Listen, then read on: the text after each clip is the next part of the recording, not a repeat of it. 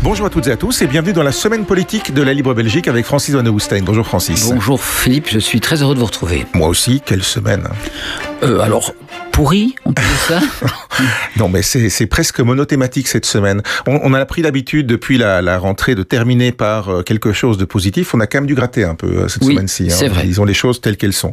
Alors évidemment, difficile de passer à côté du gros thème de la semaine, le budget, euh, qui nous a rappelé euh, des souvenirs des années 80 et même 90 encore, quand il fallait tout négocier toute la nuit enfermé à Val-Duchesse. Alors ici, c'était pas à Val-Duchesse, mais c'était quand même au finish, quoi, jusqu'à ce oui. qu'il n'y ait plus de café dans la dans, dans, dans le thermos. Oui, ça c'est la technique belge et je n'ai jamais compris, on a déjà écrit ça 100 fois, pourquoi il fallait effectivement que les négociations se fassent la nuit. Il y en a qui lâche, quoi. On, on, connaît effectivement la technique un peu de, de, de l'entonnoir et c'est celui qui, qui, sera le moins résistant qui ouais. euh, finira euh, par, par lâcher euh, une concession. Mais donc j'ai trouvé, alors avant de parler peut-être du, du, fond, j'ai trouvé que donc la manière de négocier est, je trouve, absolument pitoyable. Il faudra quand même qu'un jour on apprenne à négocier le jour et simplement ouais, s'arrêter euh, euh, à 20 heures, je ne sais pas moi, à une heure euh, normale ou 23 heures, je veux dire. Je... Et, et passer des nuits entières, enfin je veux dire une. Ça, on peut rien on, produire on, de bien. On ne peut plus avoir, avoir l'esprit suffisamment éveillé non, à la fin. Alors je sais bien qu'il y a le deuxième mardi d'octobre qui est la, la, la, le jour de la rentrée parlementaire et qu'il faut que la, ouais. le Premier ministre vienne présenter ce qu'on appelle une déclaration de politique fédérale, qu'on a même appelé l'État. Ça, ça, me faisait rire. C'est le discours de l'État de l'Union. Alors c'est plutôt le discours de l'État de, la, de la désunion, ouais, voilà, voilà. aujourd'hui. Mais il est déjà arrivé sous Verhofstadt par exemple, et je crois même une fois avec euh, Charles Michel, que l'on postpose de quelques jours parce que les négociations n'étaient pas terminées. C'est pas grave. Hein et que s'est-il passé en fait? Avant même que le Premier ministre aille présenter le résultat des négociations, tous, tous les partis, tous les vice-premiers ministres, tous les ministres ont euh, présenté euh, chacun les petites mesures, les tout petites avancées qu'ils avaient obtenues dans, pour leur petit électorat et ont mis en exergue ce qu'ils avaient réussi à, à, à, oui, à, repousser. Le catalogue des horreurs repoussées. Quoi. Voilà. Donc, si vous voulez, c'est un peu le, le, le, bal des perdants. Pas de, le bal de l'as de Paul Naref, c'est qui est bien dommage, mais c'est le, le, bal des perdants. Et donc, euh, c'est, je trouve que c'est vraiment une manière de, de, de, de, faire de la politique qui est déplorable, qui mmh. éloigne le citoyen du monde politique. Hein, on se demandera en 2024 pourquoi de, de les extrêmes montent de, de, tels résultats. Et donc chacun montre ce qu'il a obtenu, chacun montre surtout ce que l'autre n'a pas obtenu et ce à quoi euh, ils ont échappé. Alors euh, c'est euh, comment on va dire faire de la politique euh, c'est vouloir euh, le bien commun, je dirais l'intérêt général, hein, en principe, globalement, ouais. en principe. Ouais. Et le problème en Belgique, c'est que cet intérêt général devient euh, la somme des intérêts particuliers des partis.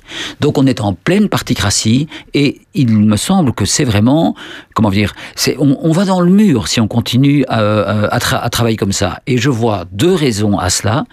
La première, c'est que en dehors d'Alexander De Croo, dont j'ai dit, je dis et je dirai encore beaucoup de bien, hein, euh, c'est que les hommes forts, entre guillemets, ou les femmes, euh, si vous voulez, oui, de, de, de, de, poids, enfin qui ont, qui ont du poids politique, les chefs de parti, les, les chefs de parti, voilà, ténors, ne sont quoi. pas au, au, gouvernement. Ce sont eux qui, euh, de, à l'extérieur, puisqu'ils ne siègent pas au sein du gouvernement, donnent des consignes par téléphone à ses vice à tous les vice-premiers et vice-premiers, oui, vice-premiers, qui apparaissent, je suis désolé de l'expression, mais vraiment comme étant des bras cassés, donc des gens incapables de prendre leurs responsabilités. Alors on sait bien que pendant tout un temps, dans les années 80, on se plaignait, de, enfin, on, on, en revient à ce qu'on appelle la junte des présidents. Enfin, c'est un terme évidemment oui, militaire un peu euh, mal, mal, connoté, mais c'est bien ce qui se passe pour l'instant. C'est Paul Magnette, Georges-Louis Boucher, Conor Rousseau, euh, Sami Mehdi, ce sont eux finalement qui dictent la, le, le, le, contenu des négociations et le pauvre entre guillemets Alexander De Croo doit faire doit négocier avec pas avec des gens qui sont en face de lui. Lui, il est, il est c'est le premier ministre donc il doit se placer au-dessus des partis. Il doit doit laisser son étiquette euh, libérale, pas, pas, complètement, mais son étiquette libérale Total. un peu en, en retrait oui. parce qu'il doit il doit parler avec tout le monde, essayer de tout accommoder.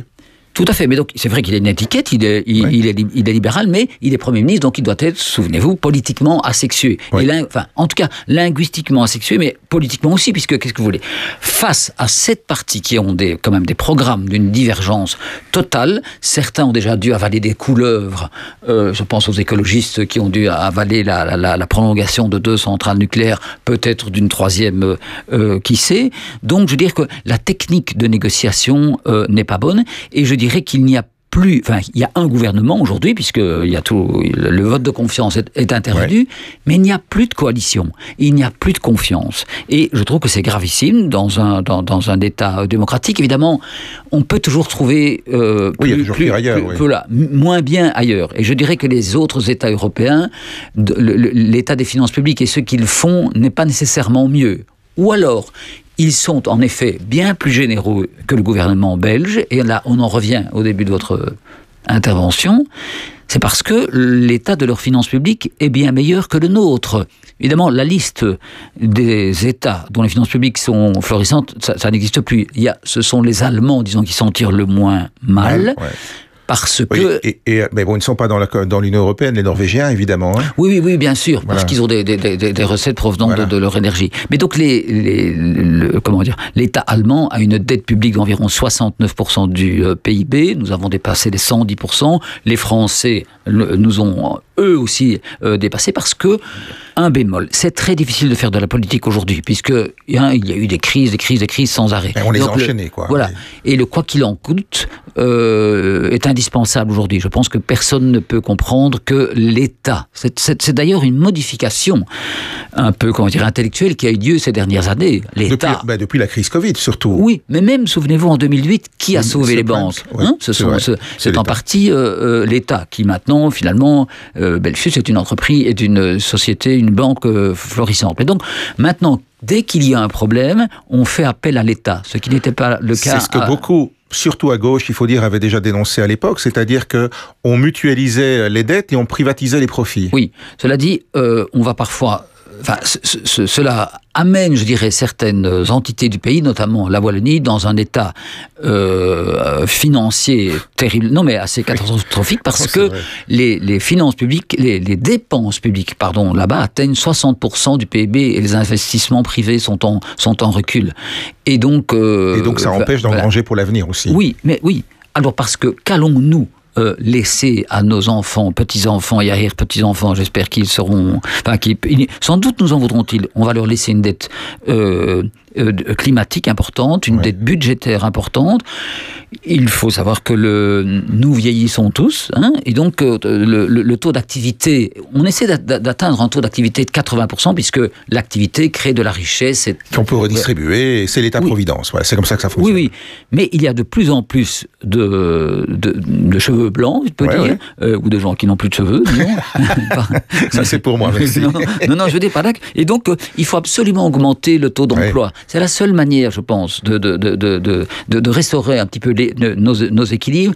Alors, allez, je, pense globalement que intellectuellement aussi, il faut que les épaules les plus larges euh, participent à un effort de manière plus large à, à, à l'effort commun, parce qu'il y a réellement on en a parlé la semaine dernière, des gens qui souffrent énormément. Bah, qui sont dans la misère. Quoi. Oui, oui, mais soit parce que leurs revenus sont effectués, soit parce qu'ils n'ont pas, pas de revenus, soit parce que ce sont des familles monoparentales, soit qu'elles ont peu de revenus, ou soit parce que ce sont des chefs d'entreprise, on en a parlé, qui font face à des augmentations de, de coûts de l'énergie, mais aussi à une indexation automatique des salaires. Et il y a une mesure que l'on peut épingler qui est assez bonne dans cet arsenal qui a été présenté par euh, Alexandre De Croo, c'est donc la défiscalisation des cotisations patronales euh, sur euh, les indexations. Ce qui, mais c'est pour deux trimestres. Oui, voilà. Après, euh, après, on verra, entre guillemets. Parce que ça coûte de l'argent, évidemment, tout ça. Alors oui, ça c'est évidemment le gros problème. C'est eh où, aller, où aller trouver l'argent. Et donc comme on l'a rappelé, l'État belge est un État très endetté. Ça ne date pas d'hier, ça date des années 80 parce que nos j'ai envie de dire nos ancêtres, en tout cas ceux qui faisaient le, la politique à ce moment-là, ceux qui guidaient le pays à ce moment-là. Oui, eh bien, ont préféré passer leur temps, leur semaine, leur nuit, enfin, le, leur mois, leurs années presque, à euh, se chamailler sur des problèmes euh, communautaires et institutionnels plutôt que de faire attention à l'état de nos finances publiques. Je me souviens, je commençais ma carrière sans jouer le, de nouveau le vieux, le, comment vous dire, le vieux ronchon. non, mais Guy Matteau, il a dit un jour, ministre du budget socialiste, la dette publique, euh, comment disparaîtra comme elle est arrivée, comme par enchantement, si vous voulez. Eh bien non, euh, on paye aujourd'hui euh, cette. Vous savez pas que les socialistes étaient croyants Si, oui. Non, non, mais alors que quelques années avant, Pierre Armel, grand homme d'État que la Belgique a connu, avec, il n'y en a pas eu beaucoup, hein, avec, je dirais, Paul-Henri Spaak et je citerai peut-être encore Jean-Luc Dehaene, avait dit que la, la, dette publique est un train fou lancé dans le brouillard. Donc voilà, je ne veux pas tout ramener à un problème d'argent, mais autrement dit, il faut réparer son toit, pas l'hiver, mais au quand, il fait beau. quand il fait beau. Quand il fait beau. Et, et, c'est ce qu'on n'a pas fait. Oui, oui. C'est ce qu'on n'a pas fait. Bon, alors il y a toutes les mesures qui sont euh, oui. sur la table maintenant, qui sont euh, actées au niveau du euh, gouvernement doit encore passer à la Chambre, ça, mais euh, c'est ça, c'est une lettre à la poste. Oui, oui, non, mais il y a eu un vote de confiance. Oui, voilà. donc, euh, le, le, comment dire Le problème est que euh, ce, ce, sont des, enfin, des, des, mesurettes qui coûtent cher, mais où est la vision globale Voilà. Ouais. Et j'ai le sentiment que seul Alexandre De Croo, le Premier ministre, a, enfin, essaie en tout cas de mettre de la cohérence là où il n'y en a pas. Ouais. Il n'y en a pas, puisque, comme on l'a dit, ce sont des intérêts euh, partisans et souvent très éloignés des uns des autres qui, que, que Alexandre De Croo fait, fait, je ne vais pas dire fait mine, mais tente, entre guillemets, tente de, de rapprocher un peu les, les, points de vue tant oui. que faire se peut. Quoi. Oui, oui. Il y, y, a un truc que, que, que, qui me semble étrange, mais en tant qu'observateur euh, non spécialiste, en tant que candide hein, oui. ici, euh, c'est, euh, on sait qu'il y avait en gros deux, deux mesures qui s'opposaient un petit peu. C'était euh, la, la, suppression de la euh, péréquation des, des, fonctionnaires, c'est-à-dire qu'ils bénéficient une fois retraités des augmentations salariales de ceux qui sont encore en fonction en plus de l'index. Voilà. Oui. Et de l'autre côté, on voulait euh, taxer euh, le capital, les comptes titres de manière plus intense, etc. Et on sait qu'on l'a dit, l'État belge a besoin d'argent. Donc plutôt que de faire les deux qui auraient rapporté de l'argent, on a fait ni l'un ni l'autre en fait. Voilà. Ça, c'est ce que j'appelle les balles des perdants, effectivement. Ouais. Donc, euh, chacun euh, avance d'abord ses horreurs en disant, ouais. voilà, ah, mais moi, euh, je veux bien abandonner ce que, que, tu considères comme étant mon horreur, mon horreur pour autant que moi, je, je retire la, la, tienne. Et donc, c'est une très, c'est une très mauvaise manière de, de, de négocier. Alors, non seulement on a besoin d'argent, mais on a besoin de réformes. Et souvenez-vous, qu'au début de la législature et encore au cours des mois précédents, le gouvernement s'est engagé à euh, mettre en œuvre donc un programme de réforme euh, plus, euh, limité. Je trouvais ça très bien. Il y avait la réforme fiscale, la réforme des pensions et la réforme du marché du travail. Alors, euh, nous portons tous des, des, des lunettes, mais on n'a rien vu. Hein. Alors, on annonce de nouveau qu'elles vont arriver, etc. Mais de nouveau, oui, on même, dit aussi que le ministre des, euh, des, du budget est arrivé avec une fin de, des finances est arrivé avec une proposition de, de, de réforme oui. et que ça tombait mal dans la négociation oui. en cours et tout. Mais ça fait un peu amateur quand même. Oui, oui, oui. Mais voilà, je, je, après, je suis désolé, dix minutes de, je vais pas dire de venin, mais enfin de critique. Je, je, répète que voilà, faire de la politique aujourd'hui, c'est vraiment devenu quelque chose de compliqué. On a vu dans un débat cette semaine à l'RTBF euh, qui avait réuni tous les présidents de partis, euh, comment dire à quel point c'est Ch chacun reste sur, sur, sur, ses positions. Vous me direz, c'est le, c'est leur boulot, mais moi je cette mets... image qu'on a vue partout de, oui. de Boucher et de euh, Magnette oui. qui s'invectivent, qui ont oui. et, et, et, de Nollet complètement décomposé au milieu, qui se demande ce qu'il fait là. Mais, quoi. Oui, oui. Mais donc voilà, ça donne une image de la politique évidemment qui, qui, qui n'est pas valorisante. Hein, mmh. Et euh, le lendemain, vous aviez, euh, excusez-moi de le dire encore, mais enfin Emmanuel Macron, évidemment, il était face à une journaliste excellente par ailleurs, oui, oui, oui. Euh, mais qui explique, je dirais, doctement et avec euh, pédagogie, intelligence, euh, la manière dont les choses so so doivent se dérouler.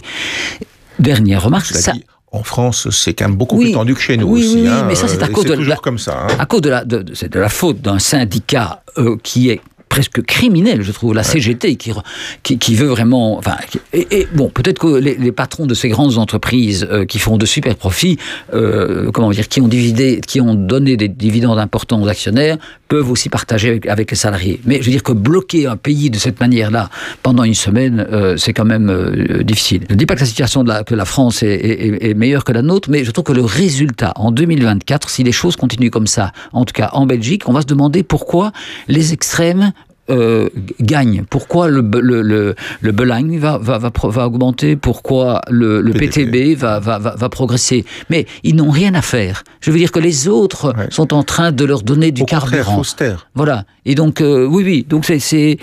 Voilà. Donc, et, et la dernière chose que je voulais dire, c'est que, voilà, à force de mettre sept partis dans un gouvernement qui ont quand même finalement et donc, c'est la politique du plus petit commun du dominateur. Vous voyez Donc, euh, il n'y a pas de vision.